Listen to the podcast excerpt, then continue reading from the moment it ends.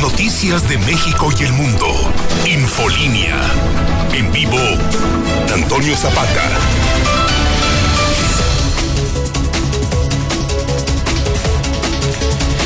Muy buenos días, tengan todos ustedes bienvenidos a Infolínea de la Mañana. Mi nombre es Antonio Zapata y a continuación le tengo a usted las noticias más importantes ocurridas en Aguascalientes, en México y el mundo en las últimas horas.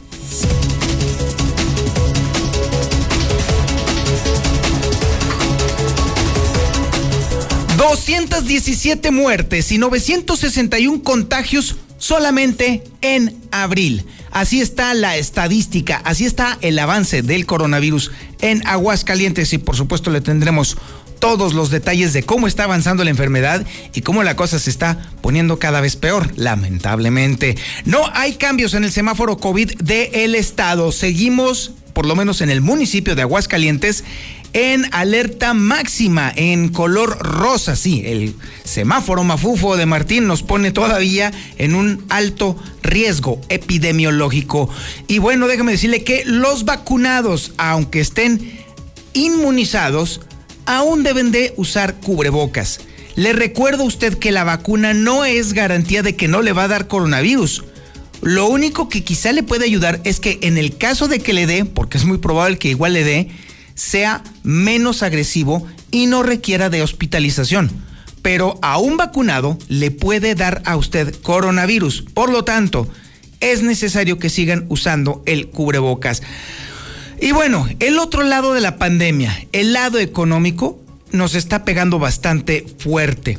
Y es que por todos he sabido ya que la planta Nissan tuvo que, tiene que suspender operaciones debido a que ya no hay semiconductores, no hay chips semiconductores. Entonces, eso obliga a la planta a frenar la producción durante unos días. De hecho, son ocho días los que tiene que estar cerrando esta planta. Y bueno, déjeme decirle que lamentablemente, además de los paros técnicos, ya no se están descartando recortes de personal en la industria automotriz. Y bueno, obviamente tenemos que hablar sobre el tema de la violencia y la violencia que sigue todavía imperando en Encarnación de Díaz y que evidentemente nos alcanzó aquí a la mexicana, a nuestros compañeros. Pero también tenemos que hablar sobre la ampliación de la información. Y es que no solamente es Jalisco es uno de los estados más violentos del país, sino que además también la Fiscalía de Jalisco se pronunció sobre los hechos de ayer en La Chona, en los cuales estuvieron también pues sí, inadvertida e involuntariamente involucrados nuestros compañeros Ángel Dávalos y Alejandro Barroso. Les tendremos, por supuesto, todo el detalle de esta información. Y déjeme decirle también que las organizaciones obreras no van a abandonar la lucha por los salarios dignos. Sí, hoy es primero de mayo. Hoy es el Día Internacional del Trabajo. Y aunque no hay desfiles, aunque no hay arengas de los trabajadores, aunque no hay consignas de los obreros, obviamente se pronuncian por todos lados para decir que no se van a dejar y que no se van a dejar y que no se van a dejar. En el ámbito de las elecciones, en el terreno electoral que inevitablemente tenemos que abordar, déjeme decirle que si el día de hoy fueran las elecciones de presidente municipal de Aguascalientes, Leonardo Montañez sería el ganador por una diferencia de casi 8 puntos, según la última encuesta de Macy Kohler. Le estaremos platicando cómo va el avance y de hecho cómo va la ampliación de la distancia entre su competidor más cercano. Y bueno, ya que estamos hablando justamente de eso, le estaremos platicando sobre lo que considera y opina justamente Leo Montañez, en el tema del agua. Todo el mundo se queja de que los candidatos están abordando el tema del agua por todos lados. La verdad es que el tema del agua es el problema más grande de Aguascalientes. Vaya problemón en el que estamos metidos. Es una lástima, sí, que sea retomado electoralmente, pero es necesario, porque créame, el día cero para Aguascalientes está cada vez más cerca y nadie dice nada. Ese es el asunto que a mí me asusta más. La realidad es que el día cero, es decir, el día en el que de plano deje de circular agua por los ductos destinados para ello, para Aguascalientes, se está acercando y todo es palabrería, palabrería, palabrería. Muy pocos candidatos han abordado, pues de hecho prácticamente, prácticamente uno es el que ha abordado con un poco más de seriedad este asunto, porque es muy, muy, muy preocupante, ¿eh? Pero ya le estaremos platicando el detalle más adelante. Oiga, persisten las peleas de perros clandestinas en el oriente de la ciudad, principalmente. Sigue todavía este asunto. Y obviamente la autoridad ya está sobre este tema, pero también las organizaciones no gubernamentales están sobre el asunto porque es algo que no se ha podido erradicar y esto es realmente lamentable. Mire, estaremos platicando sobre lo que aconteció ayer con nuestros compañeros eh, Ángel y Alejandro, pero ya desde, desde la frialdad del día siguiente. Vamos a hacer un post-mortem, vamos a hacer un rapidísimo análisis de cómo sucedieron las cosas y cuáles van, a ser las consecuencias de, lo, de, esto mismo, porque necesariamente tiene que haber consecuencias. Ayer lo reflexionábamos justamente eh, Lucero Álvarez, José Luis Morales y un servidor. ¿Quién es el... No podemos permitir que el principal perjudicado sea el periodismo. Definitivamente no. El compromiso que entremos nosotros con usted, que nos está escuchando, que nos está viendo, es total y absoluto. Y ese es justamente el que menos debe de sufrir consecuencias. Probablemente quienes ejercemos el periodismo sí tengamos consecuencias por nuestra cobertura. Sí, este tipo de cosas son gajes del oficio que eventualmente suceden y seguirán sucediendo. Se necesita de la valentía precisamente para seguirlo haciendo a pesar de. Así pues, el principal perjudicado, quiero pensar yo, son justamente los cárteles, porque si pensaban que nos van a amedrentar, ¿qué creen? Están muy, muy, muy, muy equivocados muy equivocados. También tenemos el avance de la información nacional e internacional con Lula Reyes. Adelante, Lulita. Muy buenos días. Gracias, Toño. Muy buenos días. México registró en las últimas horas 460 muertes por coronavirus. La Ciudad de México sigue en semáforo naranja por COVID-19. Prácticamente el, semáforo epidemiológico no se ha movido a nivel nacional. Aerolíneas Argentinas suspenden vuelos a Cancún por el COVID-19. Estados Unidos tiene ya 100 millones de personas completamente vacunadas y ya por eso pues Disneyland reabre sus puertas en California tras más de un año de estar cerrado por la pandemia. La Organización Mundial de la Salud aprueba el uso de emergencia de la vacuna contra COVID de la farmacéutica moderna. En otra información, a nivel nacional, quita la 4T fuero al gobernador García Cabeza de Vaca, pero perdona a un senador de Morena. Y Cabeza de Vaca es gobernador sin fuero. Enfrentará ahora el delito de fraude fiscal. El presidente de Guatemala realizará vista de trabajo a México a partir del próximo, del próximo lunes. Separa Morena de su bancada al diputado Saúl Huerta por abusos, él está acusado de, abuso sexual. Migración también emite una alerta ante posible fuga de este diputado Saúl Huerta. En información internacional, Joe Biden cancela proyectos del muro fronterizo. Usará recursos, ¿saben para qué? Para reparar el daño ambiental. Y en los espectáculos murió Ray Reyes, famoso integrante de Menudo, aquel de Súbete a mi moto. Pero de esto y más hablaremos en detalle más adelante. Muchísimas gracias. Ray Reyes, no me acuerdo la verdad. Francamente a mí Menudo me, me pareció un auténtico algo raro, muy extraño. A mis hermanas sí les gustaba la cosa esa, pero sí, sí me acuerdo de muy vagamente de Ray, sí, efectivamente, pues sí, así es. El, ahora sí que el tiempo nos está alcanzando a todos nosotros.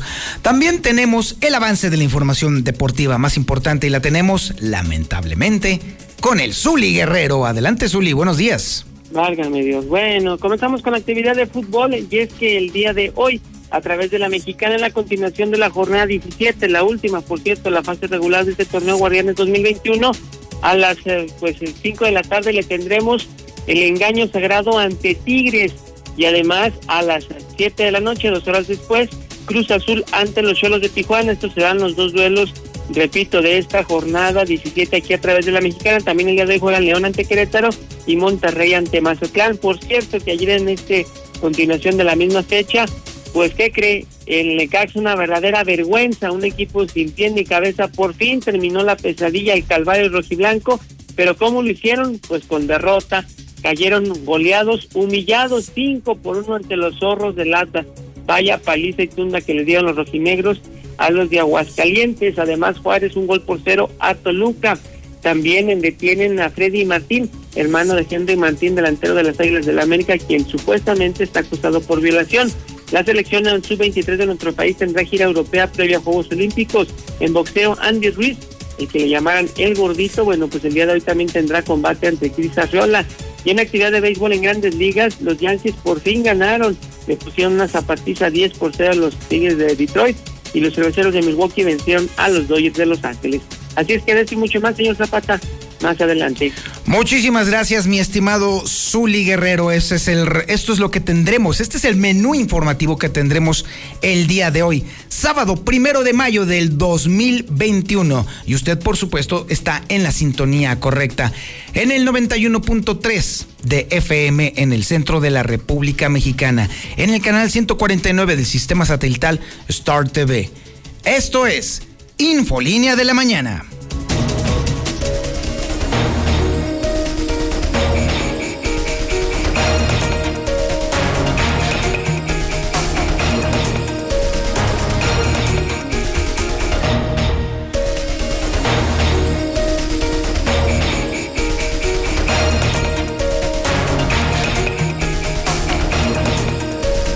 Coronavirus no sabe de política, ni de violencia, ni de nada de nada. Definitivamente continúa con su inexorable avance sobre todos nosotros, sobre la economía, sobre las finanzas, sobre las, actividades sociales, sobre las actividades culturales. Absolutamente todo es invadido por la acción del coronavirus.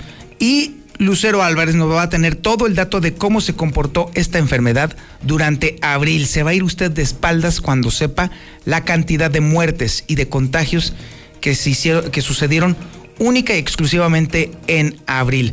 Además, le debo de decir a usted que el semáforo estatal, el semáforo mafufo, pues, pues sigue sin cambios. Cualquiera hubiera esperado que tuviera algún comportamiento disímbolo o por lo menos a la baja, de acuerdo a la tendencia que tiene últimamente el gobierno, pero no, no hay cambios en este indicador. Y bueno, además también debe debo de decirle algo. Quienes se hayan vacunado no deben de bajar la guardia. Definitivamente no. Deben de seguir tomando todas las medidas y principalmente usando el cubrebocas. Lucero, buenos días. Gracias, Toño. Buenos días a ti y a quienes nos sintonizan. Comenzamos con los números de esta mañana. Podríamos decir que la Secretaría de Salud contabilizó durante todo el mes de abril 217 muertes y 961 contagios por COVID. Podríamos decir que en este cuarto mes del año los promedios diarios fueron de 7.2 decesos y de 32 casos positivos, que en suma estamos ya reportando un global de 2.662 fallecimientos y de 21.589 confirmados de acuerdo a lo que se da a conocer diariamente por la Secretaría de Salud del Estado. Sin embargo, también se actualizó el semáforo como cada semana se realiza y lo que observamos es que no hay cambios, no hay cambios en absolutamente nada en este semáforo, ya que por segunda semana consecutiva tenemos a ocho municipios en verde, que son los de Asientos, Calvillo, Cocío, El Llano, Jesús María, San Francisco de los Romos, San José de Gracia y Tepezalá. Hay dos que permanecen en amarillo, que son los de Pabellón y San José de Gracia, y únicamente el de Aguascalientes en rosa, con el mayor índice de casos activos y de mortalidad. Así que podríamos decir que estamos prácticamente igual que como estábamos la semana pasada. Además, en este sentido, la, el Instituto Mexicano del Seguro Social ha hecho una recomendación a todas las personas, sobre todo a los mayores de 60 años y al personal educativo y también al personal de salud que ya haya sido vacunado a que continúen utilizando el cubrebocas. Y es que asegura que aunque ya hayan sido inmunizados contra el COVID, esto no los hace inmunes en contra de este virus, así que es importante que aunque ya tengan la vacuna, continúen utilizando las mascarillas de protección. Hasta aquí la información. Oye, Lucero, en, ante la evidencia de que el avance del coronavirus es no solamente inexorable, sino además cada vez está creciendo más, me queda bastante claro que la insistencia en el regreso a clases, pues definitivamente no va a llegar a ningún lado.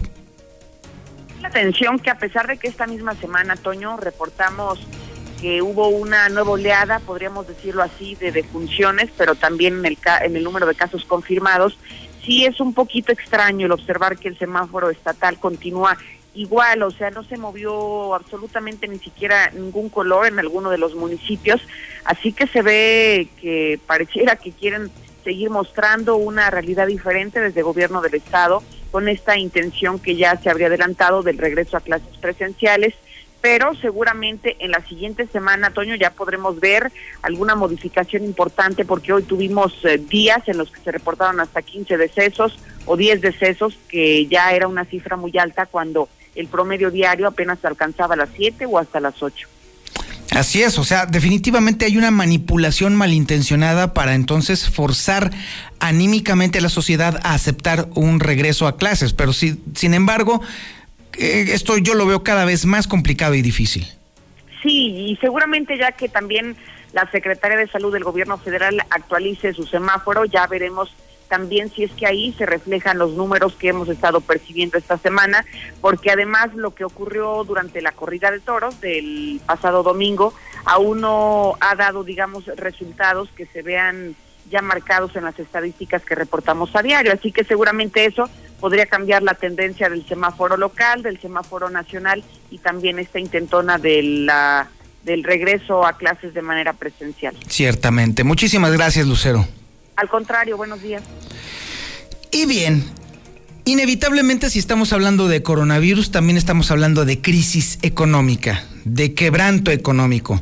Apenas ayer estábamos dándonos cuenta de la información que estaba publicando el INEGI luego de que publicó los resultados de los indicadores trimestrales de la actividad económica estatal. Ella Aguascalientes le fue muy, muy, muy, muy, muy mal.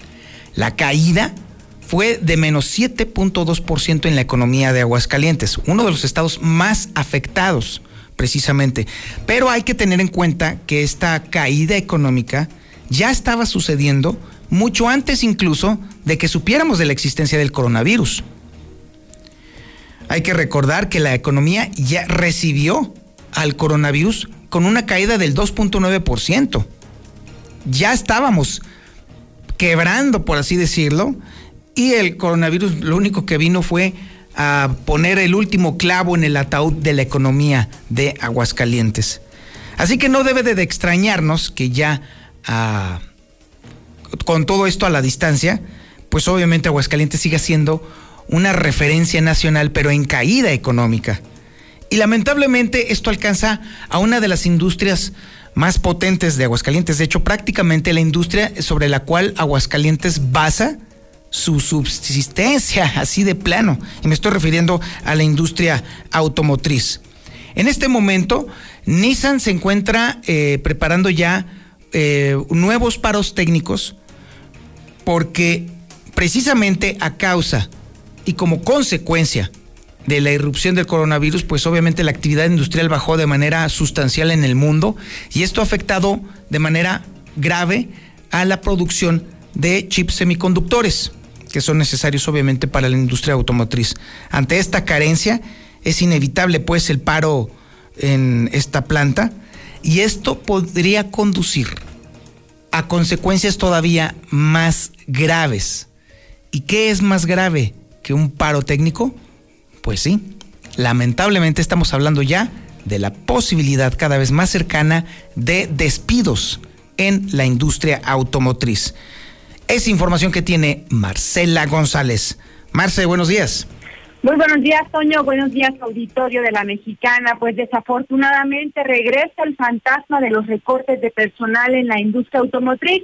La situación en el sector es crítica y además de los paros técnicos, no se descarta que se tenga que recurrir a los ajustes en la plantilla laboral como medida emergente ante el desabasto de insumos electrónicos.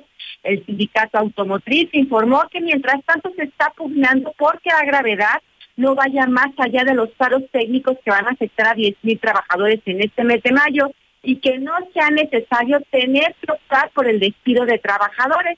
El dirigente de este sindicato, Rogelio Padilla, reconoció que mientras tanto existe una gran incertidumbre en el sector, luego de que las suspensiones de las actividades se habían estado notificando a los trabajadores día a día e incluso en ocasiones un día antes se llamaba a los trabajadores para pedirles que no se presentaran a laborar al día siguiente porque no se cuenta con la materia prima correspondiente. Sin embargo, pues las empresas ven un panorama muy delicado y es por ello que no se descarta que se tenga que optar por los recortes de personal. A nosotros como representantes de los trabajadores, eh, pues nos queda más que hacer la mejor negociación, buscar que también las empresas eh, pues eh, eliminen también el riesgo de que exista algún recorte de personal, porque finalmente aunque sea paro técnico, que se pague un porcentaje del salario, pues es un costo, es un costo que va directamente a la empresa sin que se tenga pues tampoco un trabajo productivo y esa parte pues sí se tiene que soportar.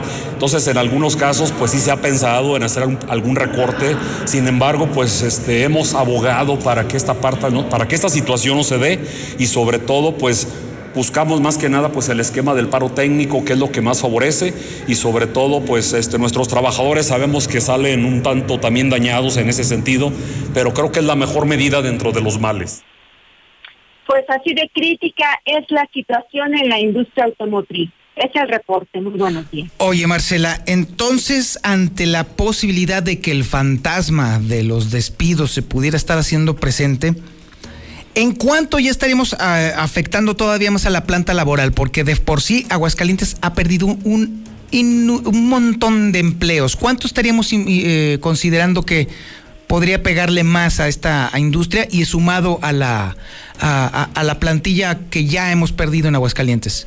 Pues el riesgo, Toño, el riesgo es para los 10.000 trabajadores que van a ser considerados en el esquema de los paros técnicos durante este mes de mayo, aunque no se descarta que pudiera alcanzar a más. ¿Por qué? Porque durante los meses que han transcurrido del año, Recordarás que han estado operando este sector con el esquema de paros técnicos y llegó un momento en que llegó a alcanzar a 17 mil trabajadores. es una situación crítica y bueno, no se descarta que una cantidad similar pudiera ser considerada en un esquema de recortes de personal.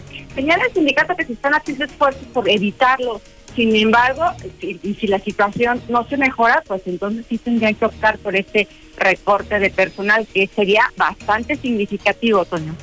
Sería brutal, definitivamente. Muchas gracias, Marcela. Buen día, Toño. Y miren, déjeme decirle algo. Si hay una estructura que soporta la actividad económica son precisamente los obreros, los trabajadores. Ya hemos perdido 16 mil empleos un recorte en la industria automotriz vendría a ser catastrófico de nueva cuenta para la economía local, porque si son precisamente los trabajadores los que mueven el dinero en el resto del Estado, si vemos un recorte de este tamaño y de este calado, créame que todos, todos, todos vamos a sufrir las consecuencias prácticamente de manera inmediata si llegara a suceder esta situación. Todo está conectado, absolutamente todo está conectado. No podemos sustraernos de la realidad. Cuando de pronto hay instituciones o gobiernos que cierran los ojos, aprietan los ojos y a fuerza quieren que se haga su voluntad, de acuerdo a como les conviene o al momento electoral en el que estamos, definitivamente las cosas salen muy mal, porque la realidad siempre se impone. La realidad no permite que haya absolutamente nadie que se sustraiga a su acción así de plano. Por muy buenas y sanas intenciones que se tengan de reactivar la economía de una u otra forma, la realidad, la terca realidad, nos viene a echar a perder todos los planes y todos los proyectos. Se viene a reír de nosotros en nuestra cara y a ponernos en nuestro lugar y en nuestra justa dimensión. Así que, ¿qué nos queda a nosotros, oh pobres mortales? Pues cuidar nuestra chamba. Aquí se lo hemos insistido una y otra y otra vez con diferentes conductores. Hay que cuidar el trabajo, hay que volverse indispensable, hay que ser muy buenos trabajadores precisamente para por lo menos, en la medida de lo posible, sacarle la vuelta al fantasma del despido. Esa es la insistencia que hemos hecho una y otra vez. Puede que a usted no le guste, puede que a usted le cale, puede que se sienta aludido cuando uno le dice a usted, pues que además de cuidar su empleo, hombre, dele gracias a la empresa donde está usted trabajando.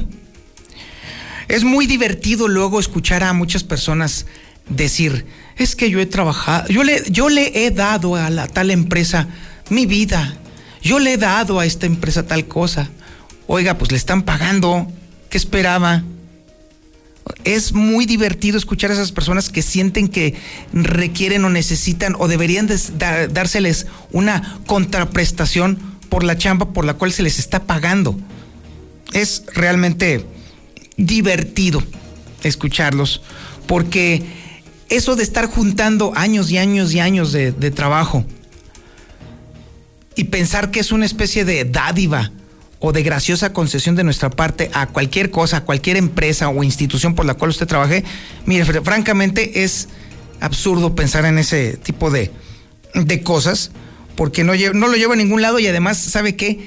Se le olvida a uno de pronto que le han pagado puntualmente por eso que se ha estado haciendo. Así que si yo estoy haciendo un buen trabajo, pues se supone que me están pagando a mí precisamente para hacerlo. Yo cada 15 días o cada semana, dependiendo del tipo de trabajo, recibo un pago precisamente por esa entrega. Así que ya queda usted a mano. Nadie le debe absolutamente nada. A nadie. Ni el trabajador a la empresa, ni la empresa al trabajador. Así que luego después, nunca falta que uno escuche luego después de mucho tiempo que fulano o fulana se quejan porque la empresa no considera sus largos años de entrega y servicio, pues oiga, ¿sabe qué? Definitivamente usted no ha madurado, sigue siendo un adolescente en ese sentido. Y la verdad es que al final del día las empresas terminan prescindiendo de ese tipo de personas, porque si siguen pensando en que se les debe algo por haber trabajado, pues oiga, ¿sabe qué? pues vaya usted a pensar eso pues, a otra empresa, mano. Ya no, no, no esté haciendo espacio aquí. Insisto, eh, se trata de cuidar la chamba. Ahora más que nunca se trata de cuidar el trabajo, el empleo, porque la cosa se va a poner cada vez peor gracias precisamente al coronavirus. Y ya que volvemos al tema del coronavirus, ahora nos vamos con nuestra compañera Lula Reyes para que nos platique justamente cómo está avanzando el coronavirus en México y el mundo. Lula, buenos días. Gracias, Toño. Buenos días. México registró en las últimas 24 horas 460 muertes y 3.821 casos de COVID.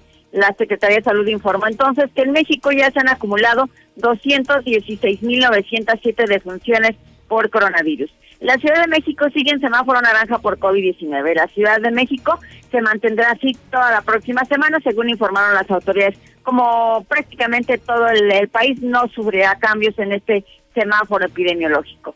Aerolíneas Argentinas suspende vuelos a Cancún por COVID. Aerolíneas Argentinas anunció su decisión de suspender temporalmente las operaciones a Cancún en México, a Punta Cana en República Dominicana, a Santa Cruz de la Sierra en Bolivia y a Río de Janeiro en Brasil debido a la situación sanitaria por la pandemia de COVID-19. Estados Unidos tiene ya 100 millones de personas completamente vacunadas. Así pues, actualmente 100 millones de estadounidenses mayores de 16 años están ya completamente vacunados contra el COVID-19, lo informó el equipo de respuesta contra la pandemia del gobierno del presidente Joe Biden. Disneyland reabre sus puertas en California tras más de un año cerrado. Disneyland Resort abrió ayer viernes sus puertas tras permanecer cerrado más de un año por la pandemia del coronavirus, que paralizó por completo la actividad de una de las principales atracciones turísticas de California. La ansiedad provocó reacciones adversas a la vacuna COVID de Johnson Johnson. En Estados Unidos muchas personas informaron de náuseas, vómitos y dolor, esto luego de recibir esta vacuna. La Organización Mundial de la Salud aprueba el uso de emergencia de la vacuna contra COVID de Moderna. Esta aprobación supone que las vacunas de Moderna pueden formar parte del programa COVAX mediante el que la OMS distribuye dosis de vacunas principalmente a países en desarrollo. En el mundo hay más de 152 millones de contagios de coronavirus. 3 millones 196 mil han muerto por COVID-19. Hasta aquí mi reporte. Buenos días. Muchísimas gracias, Lula Reyes. Vamos a un corte publicitario y regresamos. Esto es Infolínea de la Mañana. Infolínea.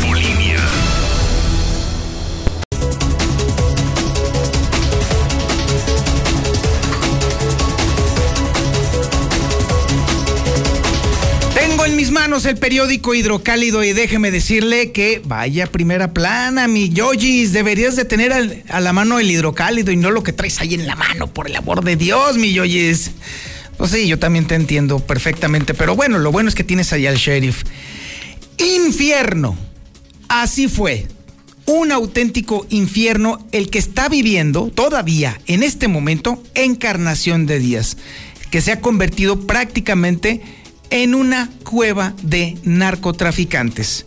Han sido ya más de 72 horas en las cuales han vivido un verdadero calvario los amigos de la chona.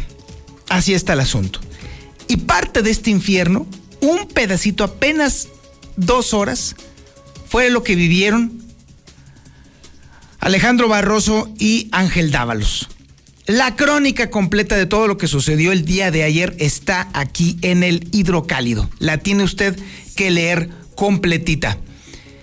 La tiene que usted consultar porque mire, ahí le platicamos absolutamente todo, no solamente lo que vivieron ellos, sino también lo que vivimos nosotros aquí en cabina.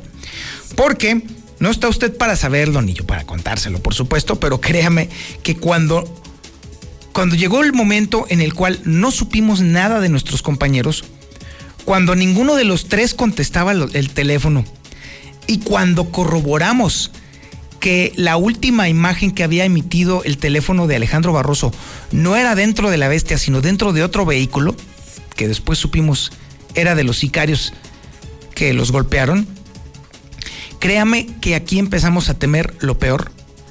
Y no se imagina usted la zozobra que significa de pronto si quiere empezar a considerar la posibilidad de haber perdido a nuestros compañeros en el ejercicio de su deber.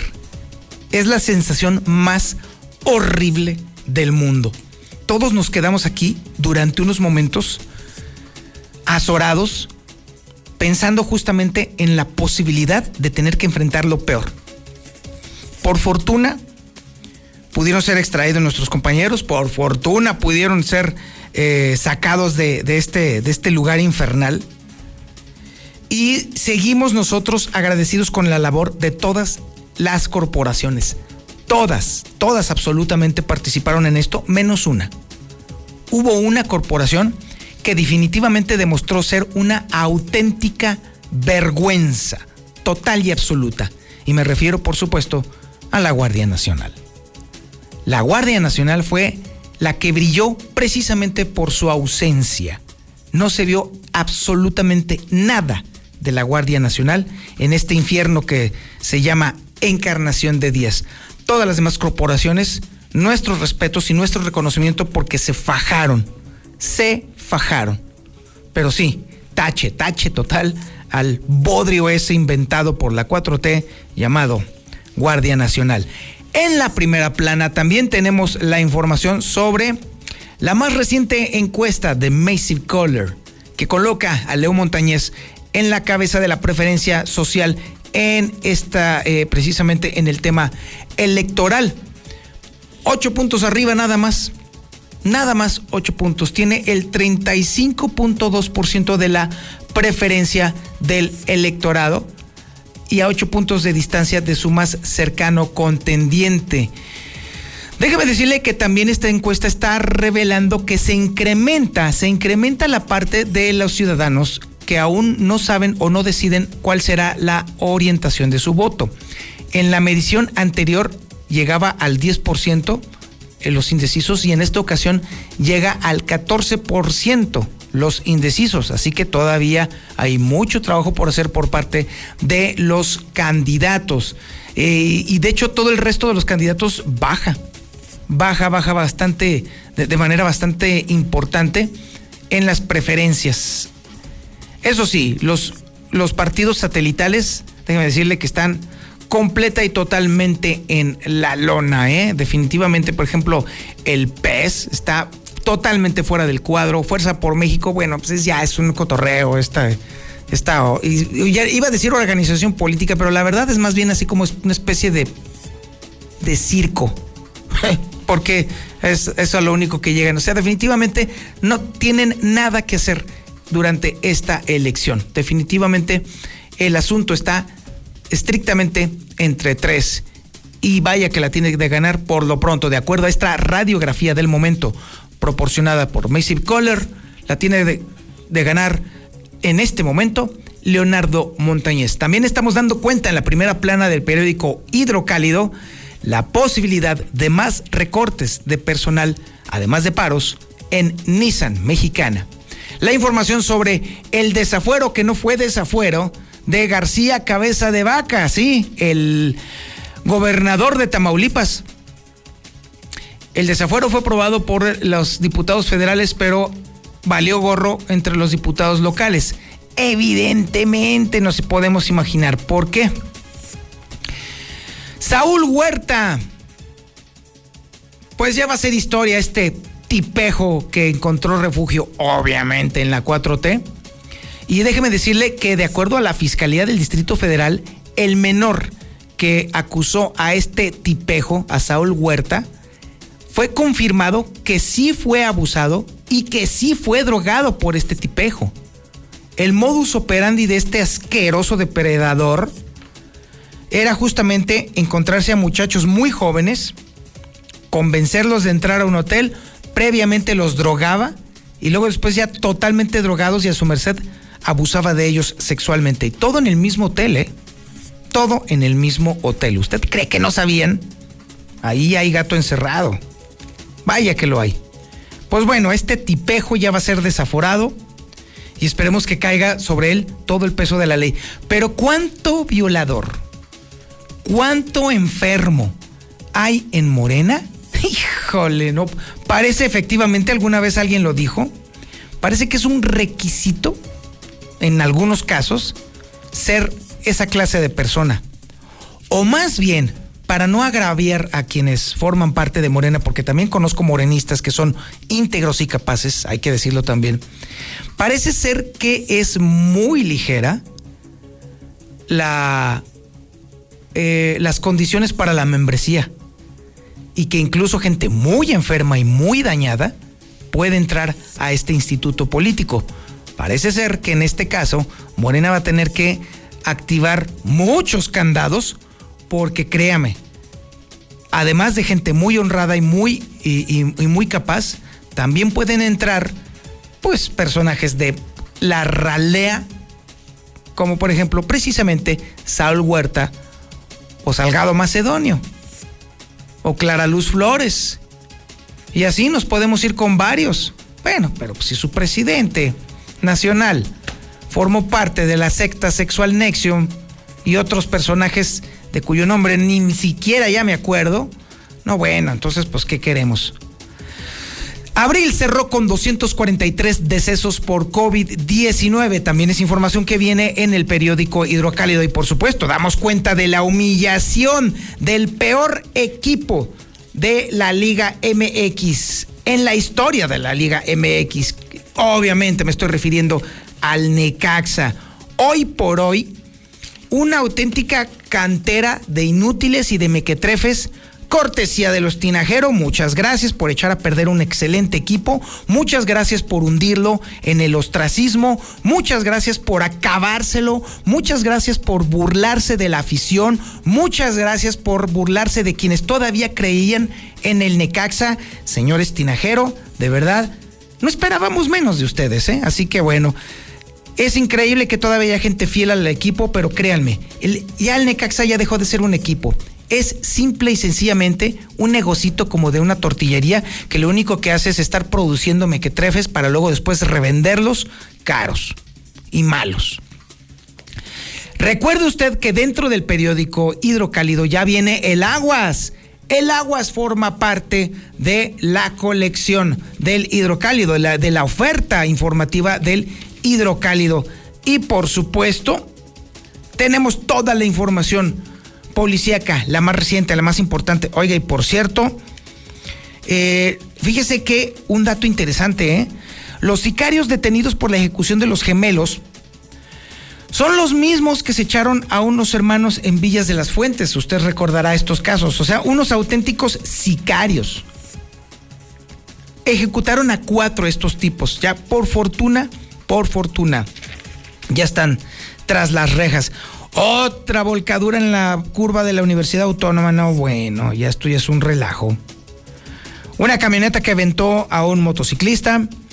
La mujer que se pasó el alto y chocó con un bochito. Ya ni la muela, señora. Qué barbaridad. Un yo voy que aplastó a un cochecito. Qué barbaridad, hombre. Y el ahorcamiento de un hombre en Rincón de Romos. Un chavito de 11 años que anda perdido. Y bueno, toda la información, toda, toda la información, no solamente la policíaca, sino también la deportiva. Por supuesto, aquí está toda la crónica de el, ah, este equipillo gacho del Necaxa que de veras sirve para maldita la cosa. Sirve para absolutamente nada. Las Chivas y los Tigres por lo pronto van por una mejor eh, posición. La máquina está buscando cerrar pitando como locos y todo el relajo que tenemos en materia deportiva y también de espectáculos, ¿eh? Y por supuesto, la infaltable, la cosquilla, la cosquilla, por supuesto. ¿Quién dijo que se iba a ir la cosquilla del aguas? Yo no entiendo quién habrá dicho semejante barra basada, pero ahí está la cosquilla. Así que usted debe de tener en sus manos el periódico hidrocálido, porque ahí también viene el periódico Aguas. Oiga, déjeme platicarle en este momento eh, que las efemérides del día de hoy. A ver, mi sheriff, seguramente la tienes por ahí. Búscate la rola de Ghostbusters de Ray Parker Jr. ¿Sabe por qué? Pues sí. Hoy es cumpleaños de Ray Parker Jr. Si usted no se acuerda, si no es usted ochentero, pues entonces no sabe ni de qué le estoy hablando. Pero Ray Parker Jr. es uno de los conocidos como One Hit Wonder con esta rola. ¿Quién no se acuerda de esta rola? Súbele mi sheriff porque hay que escuchar, hay que ponernos un poquito ochenteros, por favor. Venga.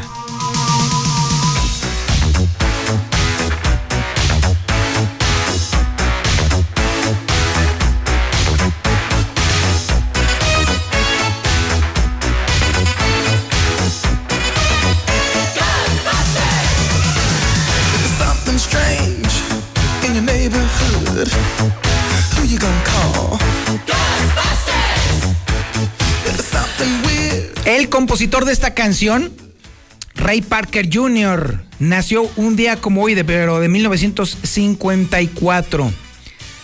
Conocido como esos clásicos del One Hit Wonder o la maravilla de un solo hit, ¿sí?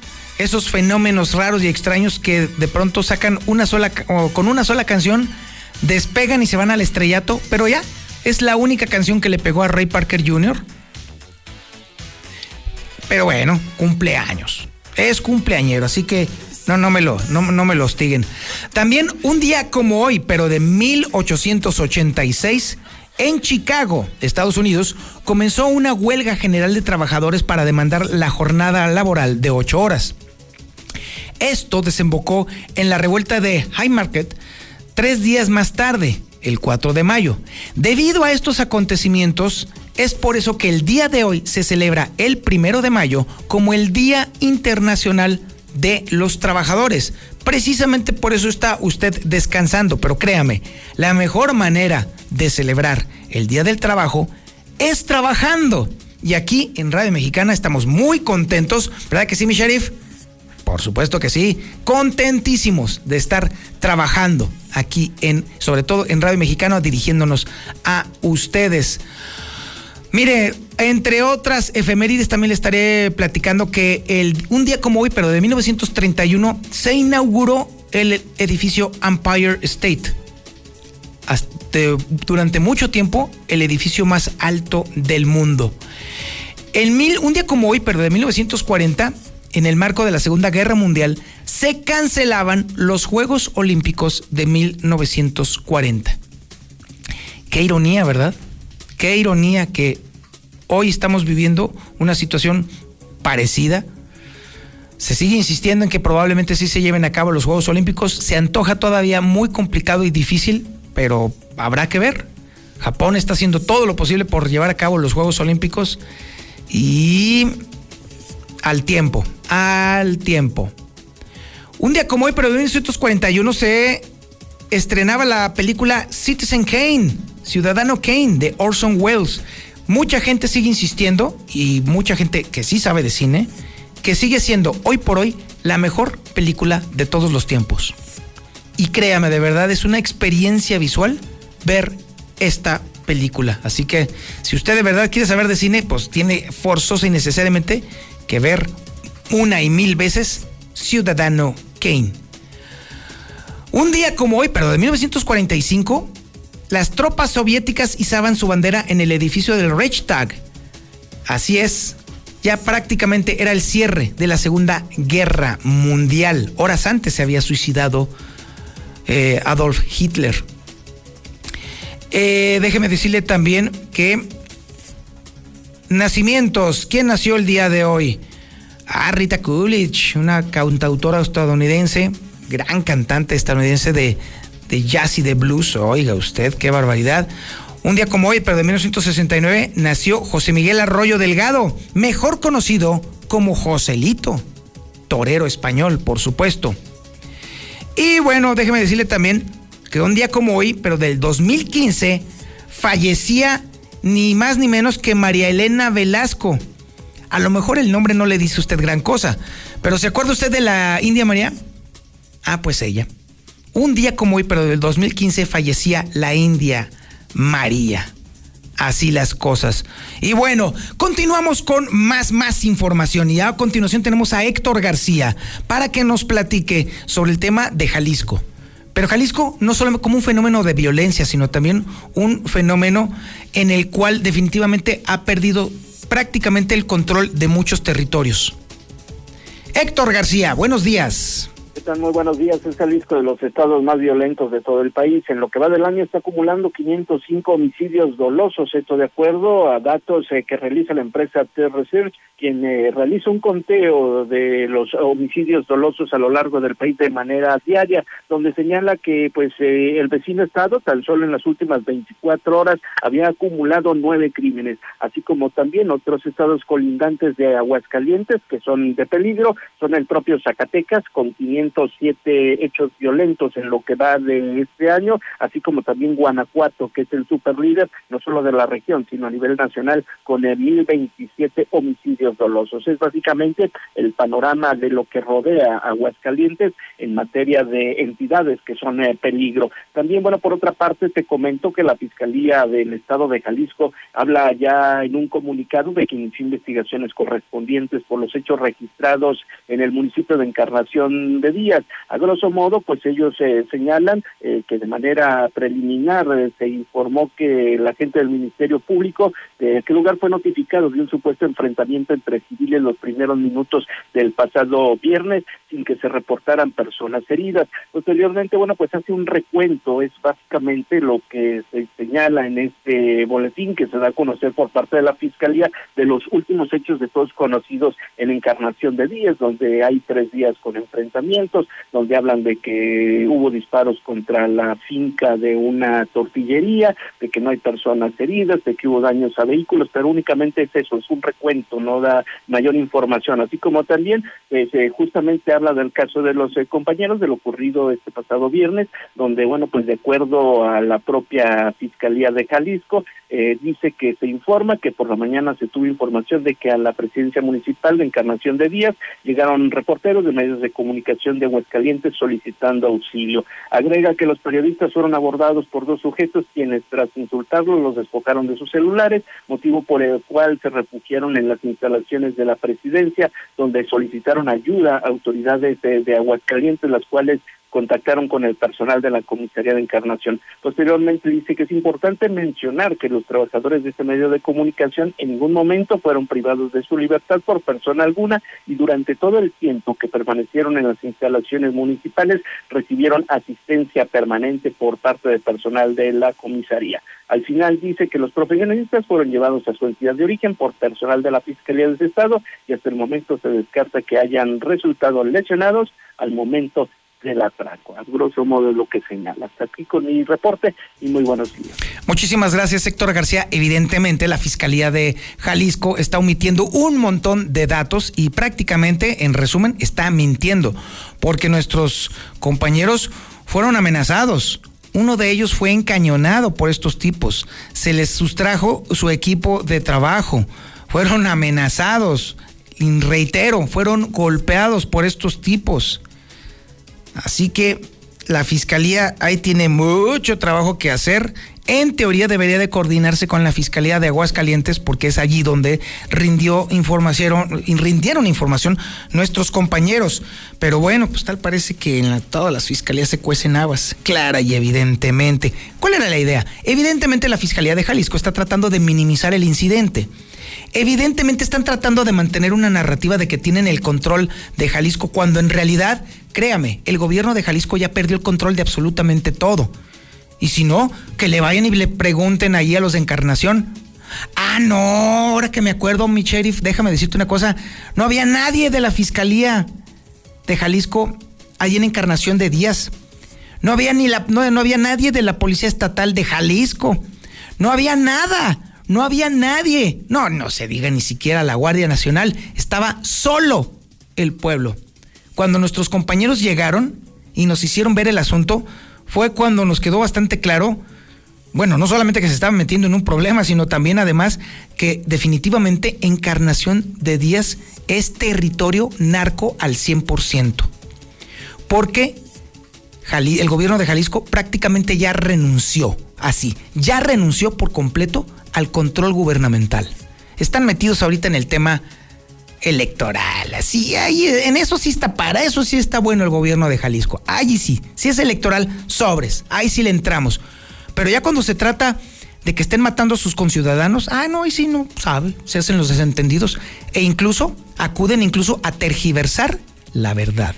Y lo que realmente está sucediendo es que el gobierno de Jalisco está torciendo la verdad con tal de mantener una narrativa insostenible de seguridad y de control. No existe tal cosa en Jalisco. Y nosotros, vaya que lo corroboramos el día de ayer. Oiga, ya que estamos hablando del primero de, mayo y de la celebración y todo eso, bueno, sabemos que se ha cancelado el desfile obrero, y que era una de las grandes oportunidades que tenían las centrales obreras para manifestar abiertamente y socialmente sus inconformidades. Pero en esta ocasión no la hay. No hay desfile del primero de mayo, no hay nada.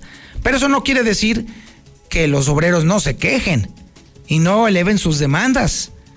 De alguna u otra forma lo están haciendo.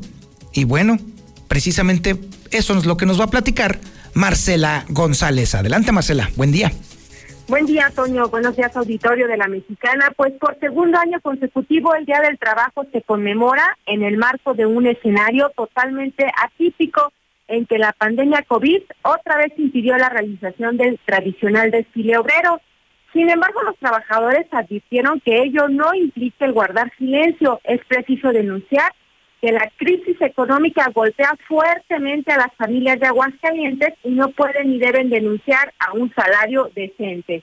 Las condiciones económicas son críticas, eh, los ingresos de los trabajadores no alcanzan para cubrir las necesidades básicas de las familias como los alimentos, salud, educación y recreación, entre otros gastos. Y ante ello, ante este panorama, las organizaciones sindicales anunciaron que no abandonarán la lucha por salarios dignos que alcance para hacer frente a todos los aumentos que se han estado presentando en los productos y servicios de consumo básico en el hogar. Pero además, de cara a las elecciones del próximo 6 de junio, los dirigentes sindicales están haciendo un llamado a analizar las propuestas de todos y cada uno de los candidatos para que en base a ello puedan emitir un voto razonado y sobre todo pues que se fijen muy bien si las propuestas están dirigidas al sector de los trabajadores, que es en estos momentos el más golpeado por la crisis económica que ha desatado la pandemia COVID. Es el reporte. Buen día. Muchísimas gracias, Marcela González. Y bueno, es el momento de abordar la información policíaca y la verdad es que lo más importante, lo que sucedió el día de ayer, tenemos que darle cuenta a usted puntual. Normalmente los sábados es cuando sale el podcast del reportero. De hecho, en este momento debería de estarse reproduciendo el podcast del reportero. Pero créame, con todo el sainete de, ayer, con todo lo que sucedió el día de ayer, sinceramente ya no me alcanzó el tiempo para grabarlo, porque ayer le dimos cuenta, le di cuenta en, eh, en el noticiero de las dos de todo lo que había sucedido con nuestros compañeros. Estuvieron aquí con nosotros, nos platicaron con lujo de detalle todo lo que les sucedió. Con todo lo que nos platicaron, preparé una edición de eh, más o menos unos 12 minutos de lo más importante que les sucedió, narrado por ellos. Y es justamente lo que les voy a presentar. Entonces, al final del día, sí hay podcast. Pero este podcast tiene como protagonistas a Ángel Dávalos y Alejandro Barroso, que nos van a platicar con todo el detalle y con toda la crudeza posible lo que les pasó el día de ayer allá en Encarnación de Díaz, para que también, si hay alguien de la Fiscalía de Jalisco que escuche, pues bueno, por lo menos digan, ay, pues sí la regamos. Más o menos así. Corre el audio, mi querido sheriff. Bueno, pues nos dijimos a este lugar, fuimos eh, temprano, llegamos alrededor de las 8 eh, de la mañana ahí a a, La Chona, todo tranquilo. En realidad, cuando llegamos no se veía nada. Yo, en realidad, todavía tengo poca experiencia. Creo que el buen Alex y, y tienen mucho más eh, olfato, ¿no? Ahí en esta cuestión de, de los sicarios, de cómo se manejan. Y desde que entramos, ustedes comenzaron a ver que alguien nos seguía, mi, mi estimado Alex. Así es, Toño. Entonces tú estabas grabando, tú estabas grabando. Yo estaba en cámara y Ángel estaba en el teléfono. Se alcanza a escuchar en el, en el video que alguien les grita. ¿Qué fue lo que les gritaron? Sí, que nos fuéramos a la. Uno de los tipos venía con medio cuerpo fuera de la ventana. Eran tres en una camioneta negra, una Silverado de modelo reciente, impecable, una camioneta, bueno, pues muy, muy llamativa. Venían tres a bordo, uno de ellos muy joven, muy joven, mi estimado Toño, audiencia, no le calculo más de 18 años, que incluso coincide un poco con las descripciones que vimos de estos chavos que se bajan a rafaguear la casa, así, un, chavo muy, muy, muy, joven. Otro de unos 30, 35 años, barbado, que él era el más agresivo, era el que nos gritaba que nos fuéramos de ahí, y otro el que venía al volante, otro... Eh, Yo no lo vi algunas marcas de acné. Eh, y bueno, él, no se bajó, él fue de todo momento en el vehículo. Y lo que sucedió en un momento dado fue que al Godo fue el primero que le dijeron que se abordaron. de ese punto. Se quedaron incluso, dejaron la camioneta, la bestia, que será unos cuatro o cinco casas atrás. Ajá, de unos 20 eh, metros antes de llegar a donde teníamos que tomar las imágenes. Y eh, fueron ahí donde en una primera instancia llegaron los, estos, estos tipos y pues le dijeron algo que se fuera de ahí o que pues se atuviera las consecuencias. Después de que el Godo pues ya eh, tuvo eh, a bien irse, no ponerse en riesgo, pues empezaron a gritarnos a nosotros, que nos detuviéramos, que nos paráramos, que no nos echáramos a correr. Y bueno, pues al contrario, ¿no? Fue lo que lo primero que hicimos. Sí. Ese fue el momento en el cual ustedes ya detuvieron la transmisión. Ahí fue cuando yo El momento crítico en el que no sabíamos si iban a atacar a Godo, eh, si iban a rafaguearnos desde ahí. Yo no sabía si le iban a sacar la mano y pum, un balazo a Godo ahí. no sabía. Fueron momentos tétricos. Y lo más, más que me da tristeza, Toño, y tengo que ser muy sincero, no es tanto el actuar de estas personas, porque ellos, a fin de cuentas, bien o mal, es su trabajo. Ellos a eso se dedican, eso es su empresa. Te puedo decir que la gente nos abandonó por miedo. Claro. Cerraron todo, nos negaron el, el, cobijo. Cuando ustedes estaban corriendo, intentaron meterse en algún lugar, ¿les negaron el, el acceso? empezaron a cerrar, empezaron a cerrar cortinas los comerciantes de inmediato cuando empezaron a escuchar no es nuestra bronca, vámonos. De inmediato cerraron sus cortinas. Tomo yo a mano derecha, no sé ni qué cayera. Veo una casa abierta y dije, de aquí soy. Me meto, me encara una señora. ¿Tú quién eres? Soy un reportero de Aguascalientes, perdóneme señora. Se acerca esta persona, empieza a gritar, señora, sáquemelo o se lo saco a balazos ya en esa máxima dije, pues si se meten, esto va a ser dramático, va a ser terrorífico. Salgo con la vista hacia abajo y lo primero que me exige, dame tu celular. Se lo saco, se lo entrego, pero yo no sabía que el teléfono seguía transmitiendo. Yo no lo sabía. Se lo entrego. Fue sorpresivo. Y a mí me dice, lárgate de aquí, pinche argüendero, lárgate. En ese momento yo iba saliendo del domicilio y pum, siento un golpe, un cachazón, no sé Miren. Te reventaron la boca, literal. Salgo y de repente otro chavo, otra persona, nunca los vi a la cara porque sería como un reto hacia ellos y jamás mi intención era ponerme con ellos. Me intenta dar una patada, pero de reojo, pues veo el, golpe, hago esto recibo la patada entre el codo y las costillas y de inmediato más golpes hacia mi rostro y a la espalda. Y dicen, vete a chingar a tu madre. Vámonos. Fue todo. Se acabó. Se acabó la pesquisa, el- las agresiones en, en mi contra. Salgo, los veo, se arrancan y yo buscando a Ángel. Ángel, ¿dónde está? Chale, no sabía ni qué. ¿Y dónde estabas tú en ese Ahí Yo momento? me había dado la vuelta. había Cuando la yo vuelta salgo, estas personas dan la vuelta de volada. Sí, iban sobre mí. Y veo y dije, no, ahí vienen estos otra vez. Ahora sí me va a tocar. Me ven y se siguen de largo. Ahí como que dije, bueno, creo que conmigo yo- mi escarmiento o mi represalia ya pasó. Veo a Ángel a lo lejos, ya rumbo a la Palacio Municipal, y Ángel empieza a correr. Y ahí te toca a ti, amigo. Sí, efectivamente yo me di la vuelta al ver que eh, Barroso se mete a este domicilio, yo me seguí corriendo de frente y me di la vuelta. eh, en una de las calles, la primera que, que tuve posibilidad, ahí doblé a la derecha y continué corriendo, ¿no? No sé cuánto tiempo fue todo este rollo. Me di la vuelta a la manzana, yo lo que, lo que pretendía era re- re- llegar regresar al punto donde estaba la camioneta, la bestia, pues para ya ver si estaba bien Godo y pues podernos ir, a ver si también ahí estaba Barroso. Y cuando llego a este punto, la camioneta ya no estaba, ya pues eh, Godofredo ya se había retirado del lugar. Sigo caminando hacia abajo de la calle y escucho otra vez que me vuelven a gritar que no me echara a correr. Y eran estos sujetos nuevamente. Y bueno, pues yo no hago caso, vuelvo a echar la, la carrera. Yo en ese momento ya lo había perdido de vista. Se pierde la camioneta porque él como que da una vuelta en U en la, en la manzana. Ángel va corriendo y la camioneta lo sigue. Sí, me va Los siguiendo. pierdo de vista. Pierdo de vista a Ángel y yo solamente escucho, párate cabrón, párate cabrón. Jamás se me va a olvidar esas dos Sí. veces. Sí, a mí. Ya, se hizo un mutis total. Ya ves, eh, La Chona es un eh, terreno muy. eh, eh, mm, trae tiene muchas, muchas subidas y bajadas. En eso que ya la adrenalina, bueno, pues se termina, el cansancio, ya empecé a tirar el bofe, pues, de estarme echando a correr. No tuve otra que detenerme y pues bajaron dos, este joven, digo, el de 18 años, y este otro barbón que muy agresivo era el que eh, tiraba más groserías y hacía más amenazas. El primero llegó y pues me pidió el teléfono de igual forma, se lo entregué, saqué, yo tengo, tenía dos teléfonos, saqué el primero, se lo entregué, ya se iban a regresar a subirse a la camioneta cuando el conductor le dice, a ver, revíselo, a ver si no trae otro. Y bueno, regresan los sujetos.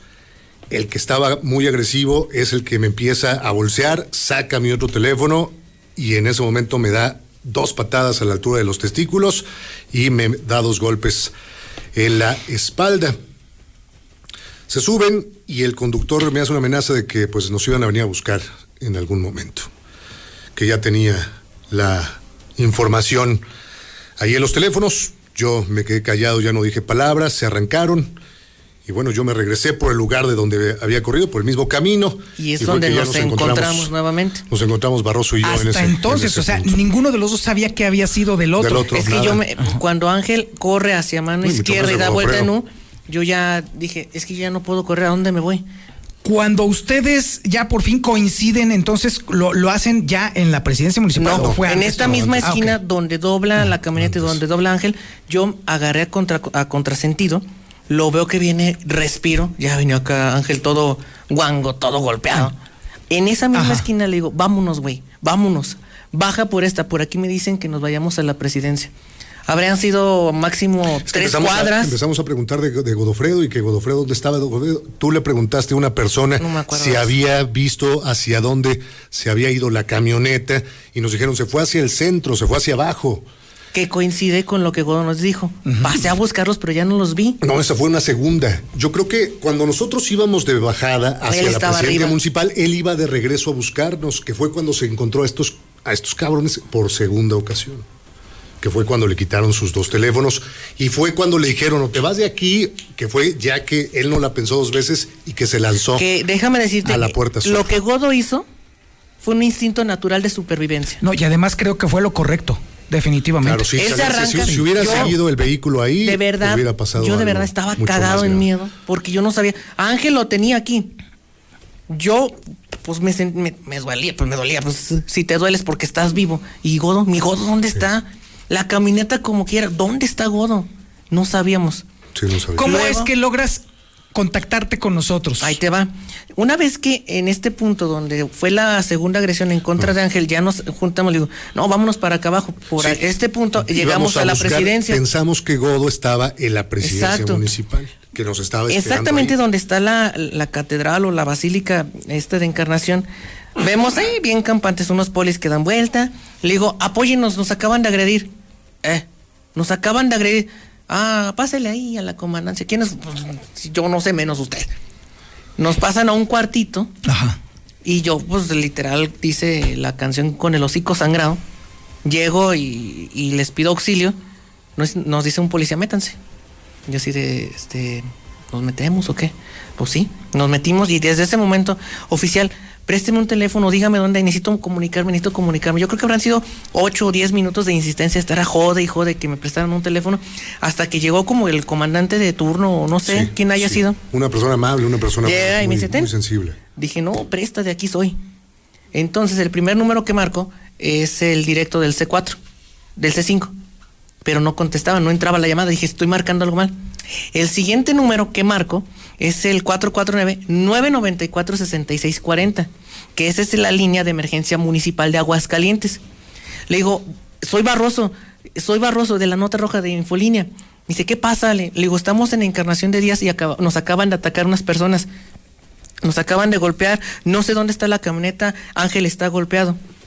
¿Dónde están? Le digo, avísale a quien sea, por favor. Estamos en el Palacio Municipal de Encarnación de Díaz. Estamos aquí resguardados por la policía. Avísale al jefe Apolo. Evidentemente es el jefe Poncharelo. Está bien, deja canalizo tu reporte. Ya escuché como que estaban usando la frecuencia, algo. Y, muchas gracias. Ya está tu reporte, Ale. Toda, eso nunca, tampoco se. Ya está tu reporte, Ale. Cuando cuelgo, pensé en entregarle el teléfono al oficial. Dije, mangos, me lo quedo. Le digo, 4, 4, ¿cuál es el chingado número de la mexicana? Está, te pones en blanco. Sí, son momentos en los cuales. 4, 4, 1, 22, 57, 70. Y es cuando te empecé a mandar mensajes durante auxilio, soy Barroso, Toño, Toño, SOS, Toño, soy Barroso. Y que empecé a marcar y marcar. Dije, no mames, no me van a contestar. Me di por vencido. Y de la mexicana, del teléfono de WhatsApp, recibo llamada, la mexicana, huevo, dije, de aquí soy. Bueno, y yo no, no identificaba a la quién estaba marcando, no sé ni quién era. Ya después me dices que era Zuli, luego te, creo que te escuché a ti, luego entró José Luis, nos preguntó en, que en ese Momento, cuando por fin supimos que estaban ustedes a, buen resguardo, fue créeme, créeme, fue un momento casi de catarsis, no de felicidad, pero sí en el momento de decir, por lo menos están bien. Menos mal. Y entonces luego qué pasó, o sea, ya entonces la gente escuchó. Le digo, a Ángel, ¿sabes qué Ángel tengo? Ya no puedo. Ah, sí, Ya me rompí, me quebré porque dije, puta, ya saben que estoy bien. Sí, me pasó. Ya saben dónde estoy. Así fue el drama que vivimos aquí en la mexicana. Bueno, eso es lo que nos platicaron nuestros compañeros que vivieron allí en, Encarnación de Díaz.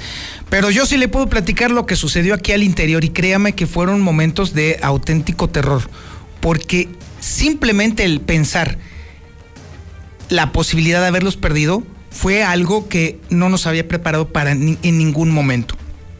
De hecho, en la mañana, de hecho, eh, déjeme le platico el, todo lo, que sucedió aquí en el, en el interior de la cabina de la mexicana. De hecho, cuando recién estaban terminando, habían terminado el programa de la mañana, eh, coincidimos todos aquí en la cabina junto con José Luis y fue este Barroso y eh, Dávalos le pidieron autorización a José Luis para poder lanzarse allá a, Encarnación José Luis lo dudó un momento porque sí, la cosa sí estaba caliente. Y sí les autorizó, pero con la advertencia, tengan mucho cuidado, si ven cualquier cosa, ni siquiera lo intenten, regresense de volada. Esa fue la instrucción de José Luis Morales y se lanzaron como locos para allá. No tardaron mucho, empezaron a recabar imágenes y nos las empezaron a mandar aquí a, a televisión. Y a mí me pareció bastante raro cuando empecé a, revisar las imágenes rápidamente que no había presencia ni del ejército, ni tampoco de la Guardia Nacional, ni tampoco de ninguna autoridad estatal, de nada, de nada, de nada, era pueblo solo, pueblo quieto. Y luego, casi inmediatamente después de la, de la recabación de las imágenes, Barroso mandó un video en el cual estaba describiendo que había camionetas que los estaban siguiendo. Eh, yo les mandé un mensaje de regreso en el grupo que teníamos de, de, de, diciéndoles que tuvieran mucho cuidado y que de preferencia mejor se abrieran. Pero para ese momento pues ya teníamos nosotros la señal en vivo de, la, de, de, esta transmisión y entonces pues bueno, optamos entonces por sacarlos rápidamente al aire con la idea obviamente de que en cuanto terminaran decirles, ¿saben qué? Córranle, ya váyanse de ahí. Pero pues ya no hubo tiempo para ello. En plena transmisión me los amenazan, se corta la transmisión y ahí empezó el infierno. Fueron más o menos como unos 20, 25 minutos en los cuales no supimos nada de ellos. Obviamente les quitaron los teléfonos y no les podíamos marcar porque los apagaron. Pero créame, cuando les estuve llamando a los tres y no me contestaban y no me contestaban, y luego aquí desde cabina José Luis me preguntaba qué estaba pasando y yo con señas prácticamente le decía que no contestaban, créame que ambos empezamos a sentir que algo muy malo les había pasado. Eh, fueron momentos en los cuales, por ejemplo, nos fuimos a corte varias veces.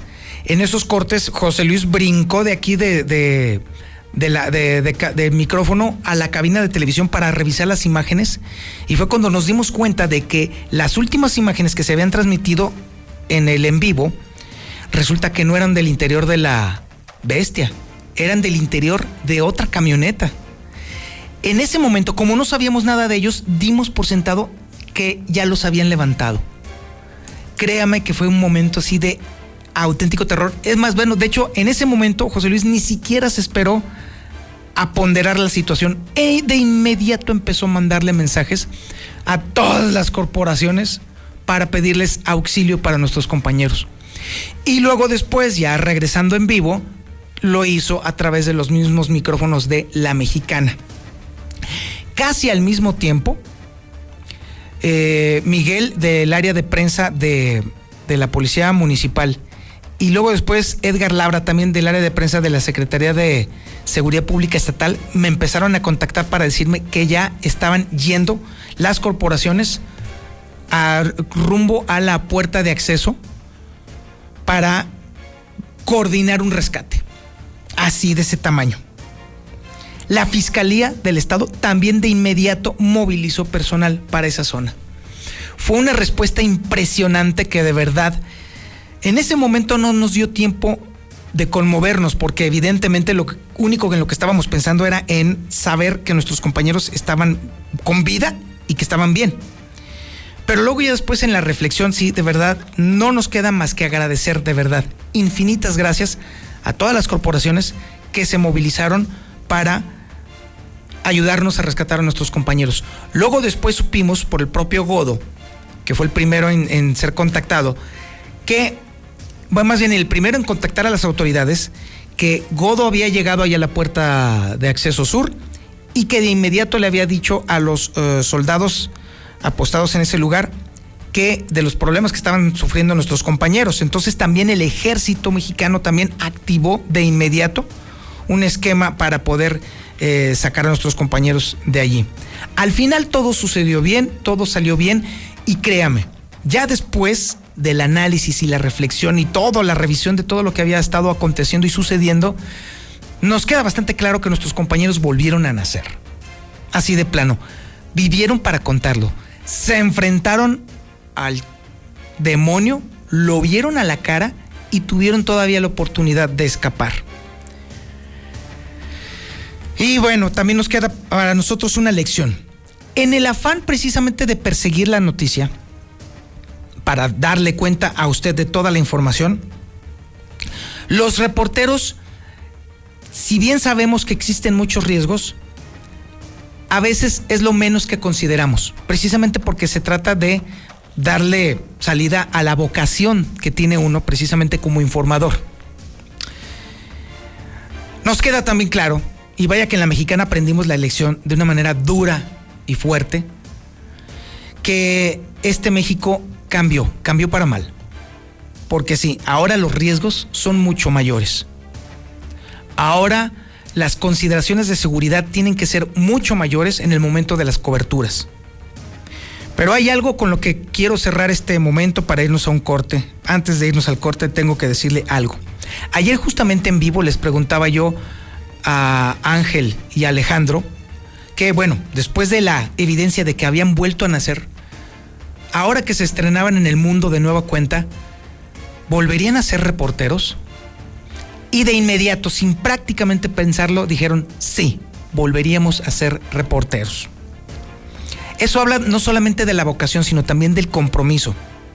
Y ese compromiso que ambos manifestaron en el momento de decir que volverían a ser reporteros, es el mismo compromiso que surge aquí en la mexicana. Nuestra área informativa también no solamente aprende la elección, sino que también reitera ante ustedes en estos micrófonos el compromiso ineludible de informarlo a usted con toda la verdad posible. Sí, por supuesto que nos vamos a cuidar. Sí, por supuesto que seremos más precavidos. Sí, por supuesto que la vida de nuestros compañeros será la primera consideración siempre en todas las coberturas. Pero no quiere decir que dejemos de informar.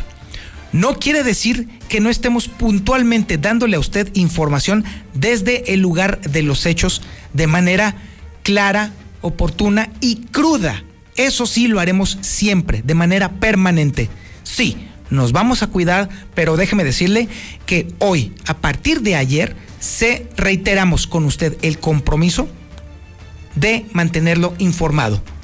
Cueste lo que cueste y pase lo que pase. Vamos a un corte publicitario y regresamos. Esto es Infolínea de la Mañana.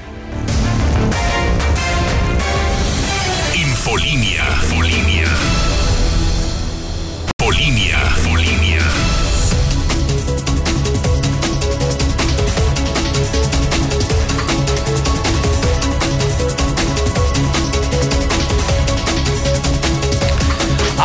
Al terreno político, al terreno electoral. Y es que déjeme decirle que vaya que ha causado conmoción y sensación también. La más reciente encuesta de la empresa Massive Caller. Esta empresa no solamente eh, ratifica la ventaja que tiene Leonardo Montañez para alcanzar la presidencia municipal de Aguascalientes, sino que además se amplía constantemente. Y déjeme decirle que en, en términos estrictamente metodológicos, no se, no se trata de que los demás pierdan eh, espacio o en, en, todo caso preferencias para entonces darle la vuelta sobre ellos, sino que se esté ganando por parte de los indecisos su decisión de terminar votando por esa fórmula. Eso es lo que está demostrando esta encuesta precisamente, porque el porcentaje con el cual Leonardo Montañez se está eh, eh, alzando como el candidato que podría ganar por lo menos el día de hoy estas elecciones se está incrementando. Leonardo Montañez aparece en esta encuesta con un 35.2% de preferencia en el eh, entre el electorado de Aguascalientes. En comparación, por ejemplo, su más cercano competidor cuenta con el 27.4%. Matemáticamente eso lo convierte pues, prácticamente en inalcanzable. Es muy complicado y muy difícil que se pudiera remontar este resultado para el, día de las elecciones. Y los demás partidos también definitivamente tienen poco, casi nada que hacer, aunque déjeme decirle que eh, Norma Adela Guel Saldívar se mantiene en el tercer lugar de las preferencias, aunque con un muy distante 8.8%. Los demás partidos prácticamente pues, están bastante, bastante, bastante lejos, lejísimos de poder hacer algo en estas elecciones. Por ejemplo, mire, el PES, Fuerza por México, definitivamente están completa y totalmente en la lona, nada tienen que hacer al respecto. Eso sí, hay que también advertir que, de acuerdo a esta encuesta, el porcentaje de personas que no saben a quién dirigir su voto se ha vuelto a incrementar. En la medición anterior había alcanzado un 10.9% este porcentaje. En esta sube de nueva cuenta a 14.1% de personas que no saben a dónde mandar su voto. Este porcentaje de indecisos es al que tendrían que estar yendo los candidatos para poder convencerlos o en todo caso exponer sus propuestas y en todo caso ya que el electorado decida. Pero con toda la claridad del mundo, parece ser que la tendencia que se está mostrando en este momento, pues es prácticamente irreversible. Pero bueno, la información completita, completita, completita, completita, la tiene también Marcela González, quien por cierto también nos va a platicar, ya que estamos hablando justamente de las elecciones, pues también qué es lo que el candidato con mayor probabilidad de ganar, por lo menos en este momento, de acuerdo a Massive Caller, está planteando con el tema del agua. Todo el mundo está manoseando el tema del agua y creo yo que la posición que va usted a escuchar con respecto a este asunto de Leo Montañez, pues es la más mesurada y en todo caso la más viable. Marcela, buenos días. Muy buenos días, Toño. Buenos días, auditorio de la Mexicana. Pues efectivamente, como ya lo mencionaste, si hoy fueran las elecciones para elegir presidente municipal en Aguascalientes, ganaría Leonardo Montañez con una ventaja de ocho puntos sobre su más cercano contrincante. En segunda semana, en su segunda semana consecutiva por la alcaldía capitalina de esta campaña que ha emprendido, el candidato de la coalición por Aguascalientes PAN PRD se mantiene a la cabeza en las encuestas. De acuerdo a la última encuesta elaborada el pasado 29 de abril por Macy's Coller, el contendiente panista Leo Montañez cuenta con el 35.2% de las preferencias electorales, porcentaje superior al reportado una semana atrás cuando obtuvo el 34.5%. El panista ha logrado conservar el liderazgo en las preferencias electorales con una tendencia sostenida a la alza. Y en segunda posición se encuentra el contendiente de Morena con el 27.4%. En una tercera posición aparece la candidata del PRI, Norma Adela Guel, con el 8.8% de las preferencias. Luego aparecen el resto de los partidos políticos con un porcentaje muy inferior, por ejemplo, el contendiente del Partido Encuentro Social, porque Adán Rosas, él tiene la cuarta posición con el 4.1% de los votos. Cabe destacar además que el porcentaje de los indecisos corresponde al 14.1%. Es un porcentaje bastante elevado. Y este levantamiento se llevó a cabo el pasado 29 de abril, como ya lo mencionaba, se realizaron 600 encuestas mediante la técnica de robot en grabaciones enviadas a los hogares eh, que estuvieron contestando a estos cuestionamientos y los resultados pues ya ya los vimos, que se mantiene a la cabeza Leonardo Montañez por segunda semana consecutiva en lo que va de estas campañas por la alcaldía capitalina. Y sobre el tema del agua que mencionaba, Toño, cabe destacar que en este sentido el candidato Leonardo Montañez señaló que si bien es un tema que forma parte importante de su agenda, es una de las prioridades, dijo que ese tema lo mejor es dejarlo en manos de los expertos. ¿Para qué? para no engañar a la gente. Ese reporte. Muy buenos días. Muchísimas gracias, Marcela González. Oiga, ya sobre temas sociales, sobre temas eh, que definitivamente como ciudadanos nos deben de interesar, fíjese que no se ha terminado el maltrato animal en Aguascalientes y en particular en la zona oriente de la ciudad, que por cierto es donde yo vivo, para que luego después no anden diciéndote, ay, eres fifi, no, ¿cuál fifi? Soy más de Oriente que las siete hermanas, señores. Bueno, el caso es que lamentablemente en nuestra zona, en la zona en donde vivimos, persisten las peleas de perros clandestinas. Lamentablemente. Es información que tiene Héctor García. Héctor, buenos días. ¿Qué tal? Muy buenos días. Persisten peleas eh, de perros clandestinas al oriente de la ciudad. Así lo denuncia Eva Gaitán de la Asociación Paraíso Animal, quien indica que se ha detectado también criaderos eh, especializados, principalmente en la raza de Pitbull, que es la que comúnmente se utiliza para este tipo de actos, añadiendo que estos animales se pueden conseguir también en esta populosa zona de la ciudad, desde los 100 hasta los 500 pesos, donde pues hay quienes justamente los adquieren eh, específicamente para eh, este tipo de actividades, principalmente peleas de perros de un perrito que tuvimos que se llama Máximo. Él, este, pues fue un caso de denuncia, a él lo utilizaban para peleas clandestinas en una colonia del Oriente. El perrito, pues la gente lo alimentaba, él era un perrito de la calle, pero de repente pues lo, lo utilizaban para estos actos. Y bueno, él este, ya llegó con nosotros en un estado pues bastante malo, eh, había perdido un ojo, ya no tenía ambas orejas.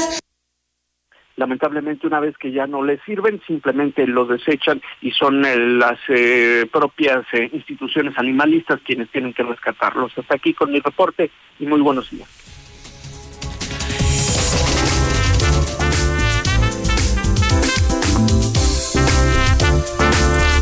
Llegó el momento, Whitgrass. Llegó el momento de saber cómo hacerle para que nuestra tubería y nuestra cañería funcionen como deben de ser. ¿Qué onda, mi Beto? Buenos días. Mi buen Toño, muy buenos días. Y sí, lo acabas de comentar muy bien. Porque déjame decirte que este tema de Wheatgrass es un licuado que haremos todos los días por la mañana en ayunas para limpiar perfectamente nuestro organismo, desintoxicarlo, nutrirlo y regenerar la química sanguínea. Hoy que escuchaba desde muy temprana hora el tema de las encuestitis, donde hoy por el tema que se avecina de elecciones, todo el mundo hace encuestas, la reflexión era muy sencilla. Usted que nos escucha y que nos sigue a través de las diferentes plataformas, ¿ya le hizo una encuesta a su organismo? ¿Ya le preguntó cómo anda en el tema del peso? ¿Ya le preguntó cómo anda en el tema de triglicéridos, de colesterol, de ácido úrico? Aquellas personas que traen las articulaciones que no las aguantan, aquellas personas que se levantan como si los hubieran prácticamente costaleado. ¿Ya le aplicó la encuesta a su organismo de por qué no le da marcha cuando quiere que arranque? ¿Por qué llega a un momento en el día donde se siente abochornado, cansado? O pregúntele simplemente por qué, por muy sencillo que coma, no tolera la comida, todo le causa asco, se siente embarado. Hágale esa encuesta y tendrá un resultado. Usted requiere obviamente de desintoxicar, nutrir, regenerar su química sanguínea y permitir que su hígado, su páncreas, su riñón funcionen de manera correcta, de manera perfecta. Y pues obviamente recordarte, mi buen Toño, que es un producto totalmente medible donde tú puedes incluso hacerte un examen de sangre, una biometría hemática antes y una después para que veas exactamente cómo quedan los niveles. Y pues obviamente, mi buen Toño, desde la primer toma tú vas a tener esa sensación de que tu tracto digestivo empiece a trabajar de mejor manera para que pues obviamente tengas un resultado muy favorable derivado de este plan nutrimental y de este reto Withgrass a 30 días. Y es que fíjate, muchos de nosotros luego no nos ponemos a pensar en algo muy importante. es una verdad de perogrullo, pero hay que decirla. El segundo cerebro del organismo es el intestino. Totalmente es de vital importancia que mantengamos justamente nuestro, nuestro sistema digestivo bien, precisamente porque el intestino es parte vital, toral para nuestro sostenimiento como organismos vivos. Y pues evidentemente, si, a eso me refiero yo, si la cañería no está en buen estado, híjole, Dios guarde la hora, es el origen de un montón de enfermedades. Vamos a ponerlo de manera práctica, imagínate que en una casa se tapa la, la cañería. A ver cómo te va qué relajo se haría. Entonces, estamos muy a tiempo, estamos arrancando este mes de mayo, mi buen Toño, y recuerde que si usted no le da el mantenimiento adecuado a su organismo, la pandemia sigue, llegó para quedarse y obviamente si usted ya fue, eh, ya padeció el tema de COVID, su sistema inmune queda devastado, no sabemos ni siquiera los efectos que vengan en consecuencia. Si no lo ha padecido, pues obviamente está en un muy buen momento de que su sistema inmune quede totalmente activo, que esté lo más alto posible, para que independientemente de que le toque o no la vacuna, tenga un sistema inmune bastante alto y le permita enfrentar no solamente el tema de COVID, sino cualquier otro padecimiento, sobre todo ahora con el tema de calores, donde hay alergias, donde hay cualquier cantidad, pues solamente de polvos y vientos que llevan cualquier eh, cuestión bacteriológica, que pues obviamente muchas personas hoy están padeciendo temas eh, pues de infecciones estomacales y todo esto. Y mi buen Toño, es bien sencillo, dale mantenimiento a tu cuerpo, hay que ser agradecidos con la única herramienta que tienes para producir. Si no traes salud, mi buen Toño, le hemos dicho, no traes nada. Este es el momento de que pongas en especial atención y a través de este licuado que vamos a elaborar todos los días por la mañana en ayunas, tengas el beneficio de darle un mantenimiento general al organismo. No requieres estar en etapa terminal para decir, ahora sí voy a ponerle atención. Mejor ponle el, empeño y la dedicación desde eh, este momento, mi buen Toño, para que te proyectes, fíjate bien, a lo que es el cierre del año. Lo decimos muy fácil y hablamos a lo mejor de que estamos entrando en el mes 4 y luego en el 5 y ya tenemos el 6 en puerta y va a llegar un punto donde estemos ya en el primer semestre del año encaminándonos hacia el cierre del mismo. Excelente, mi Beto. A ver, ¿y qué onda? A ver. Muy sencillo. Venga, venga, ahora sí, la parte suave del, del, momento Wheatgrass. A ver, Muy bien. la oferta. vamos a, trabajar, vamos a ver. muy bien, Toño. Vamos a tener eh, lo que es la entrega, la valoración y el plan nutrimental sin costo. Y por aquello que hablábamos de la cañería o la tubería que tenga alguna cuestión de tapón, vamos a hablar de integrar lo que es el carbón activado, entrega, valoración, plan nutrimental y carbón activado y 10 productos con el 50% de descuento. Órale, muy bien. Más fácil, imposible. Las personas que el día de hoy nos marquen, no importa el día que reserven su cita, las primeras 10, solo las primeras 10 van a tener el 50% de descuento, entrega, valoración y plan nutrimental sin costo. Márquenos, agende su cita, trabajamos 24/7 y pues obviamente mi buen Toño es una cortesía de la mexicana, pues a través de la Fundación de Radio Universal, que es una empresa socialmente responsable. Excelente. Y entonces, ¿a dónde te debo de marcar? Porque de hecho la ventaja está en que, por ejemplo, si yo te marco, aunque no me contestes o, que dejes yo ya la, llamada, perdida, ¿tú me la vas a regresar? Exacto. ándele, pues. Ok, ¿y a dónde te marco? Muy sencillo, mi buen Toño. Puede mandar incluso WhatsApp agregando la clave helada de Aguascalientes 449 o bien márquenos, obviamente, el número es bien sencillo, apúntelo. 266 25 58 266 25 58 o puede mandarnos un mensaje vía WhatsApp 449 266 25 58. Deje la llamada como perdida. Nosotros la vamos a ir regresando a medida de las posibilidades, igual que los mensajes. Y pues recuerde, son solamente 10 tratamientos con el 50% de descuento, más entrega, valoración y plan nutrimental sin costo. Te sorprenderías el valor que tiene esto en el mercado. Aprovechalo ahora y ponle atención a tu salud. Excelente. Ya quedan nueve, eh, ya, ya te cayó la primera llamada, ya nada más quedan nueve. Y nueve, nueve, nueve. Así que marque, de veras, mi buen Toño, ah, eh, no te imaginas la cantidad de personas que luego nos marcan cuando ya están en un tema muy agudo, donde obviamente eh, la medicina es totalmente eh, viable, los especialistas para eso existen, pero cuando dicen luego, ya traes al niño atorado. Ándale, exactamente. Entonces, mejor desde ahorita, dele mantenimiento, dele salud, métale productos totalmente naturales y, orgánicos a su organismo. 266-2550. Y ya quedan ocho, mira, ya te cayó otro, ahí está, ahí están, ya está, ya nomás quedan ocho, ya se están, y fíjate, se va a acabar rapidísimo. se va, y aparte, bueno, ¿eh? es día del trabajo y qué mejor manera de hacerlo trabajando, poniendo empeño y dedicándole tiempo a este templo que es nuestro organismo de Excelente, mi querido Beto, muchísimas, muchísimas gracias. Bueno, pues ahí tienen, ahí tienen ya el reto Wheatgrass y ya quedan siete, ya quedan siete. No, bueno, oye, esto se va a acabar de super voladísima. Márquenle. ¿A cuál, a cuál, a cuál? 266 2558, clavelada obviamente 449 266 2558.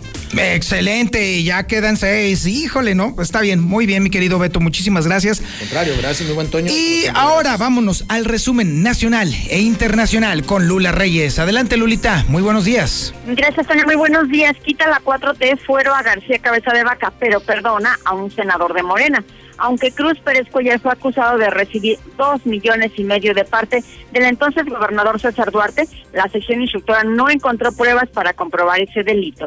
Y Cabeza de Vaca, pues es gobernador sin fuero, enfrentará el delito de fraude fiscal. La Cámara de Diputados le retiró la inmunidad al gobernador de Tamaulipas, pero el Congreso estatal rechazó esta determinación e interpuso una controversia ante la Corte presidente de Guatemala realizará visita de trabajo a México. La Secretaría de Relaciones Exteriores precisó que la gira del presidente de Guatemala comenzará el lunes en Quintana Roo y continuará el martes en Ciudad de México. Separa Morena de bancada a Saúl Huerta. Al comenzar el proceso de desafuero del diputado Saúl Huerta, la fracción de Morena en la Cámara de Diputados formalizó la separación del legislador, acusado por la Fiscalía de Justicia de la Ciudad de México de violación a un menor de edad y abuso sexual. Migración emite alerta ante posible fuga de diputado Saúl Huerta. Buscan verificar e informar a la Fiscalía de la Ciudad de México sobre los movimientos de ingreso y salida de Huerta Corona del territorio nacional. Joe Biden cancela proyectos de muro fronterizo. Usará recursos para reparar daño ambiental. Un funcionario del gobierno del presidente Biden aseguró que la administración del mandatario no desviará dinero de otros propósitos para construir el muro fronterizo. En los espectáculos, murió Ray Reyes, famoso integrante de Menudo, conmoción en el mundo de la música y los espectáculos. Ray Reyes, uno de los miembros más famosos y queridos de la banda Menudo, falleció ayer. La noticia fue confirmada por su hermano Raúl y la agencia de representación a la cual pertenecía. Ray apenas publicó en sus redes sociales las primeras horas de este 30 de ayer, 30 de abril, pidiendo que se cuidaran de la pandemia de coronavirus, aunque hasta el momento se desconocen las causas de su fallecimiento. Diversos medios de comunicación, tanto en Puerto Rico como en México, manejan la, la versión de un infarto, aunque su hermano Raúl aseguró que en las próximas horas habrá una confirmación oficial. Eh, Ray Reyes tenía 51 años de edad y todavía estaba ligado al medio del espectáculo como productor musical y con su propio podcast. Hasta aquí mi reporte, buenos días. Muchísimas gracias, Lula Reyes. Y bueno, sí, ha llegado el momento de escuchar de la mano del experto, del maestro, del sensei del deporte, del amo y señor del balón, del auténtico dueño de la cancha, del único, del magnífico, del excelso, Zuli Guerrero. Mi querido Zuli, muy buenos días. Válgame Dios, todo eso soy. Muy buenos días, señor. ¿Cómo le va? Bueno, pues si le parece, comenzamos rápidamente con la actividad de fútbol. Y es que en la continuación de la jornada 17, la última de este torneo Guardianes 2021, el día de hoy aquí a través de la mexicana doble cartelera, la botana será el engaño sagrado ante Tigres a las 5 de la tarde y el platillo estelar Cruz Azul ante los Cholos de Tijuana a las 7 de la noche. Recordando que prácticamente ya algunos equipos están peleando por su boleto a la reclasificación, unos lo están consiguiendo y otros, bueno, pues prácticamente están metiendo el torneo. También el día de hoy León ante Querétaro y Monterrey ante Mazatlán. Ahora que hablamos de despedidas, bueno, pues allá en Lecalza, bendito sea mi Padre Dios que ya se acabó el tormento, el calvario para ellos, todo lo que le gusta y manda el señor Zapata. Y es que el día de ayer no solamente perdieron, sino que fueron goleados cinco por uno por el, conjunto del Atlas, son el peor equipo de la competencia, la peor racha que han tenido en Aguascalientes durante mucho, pero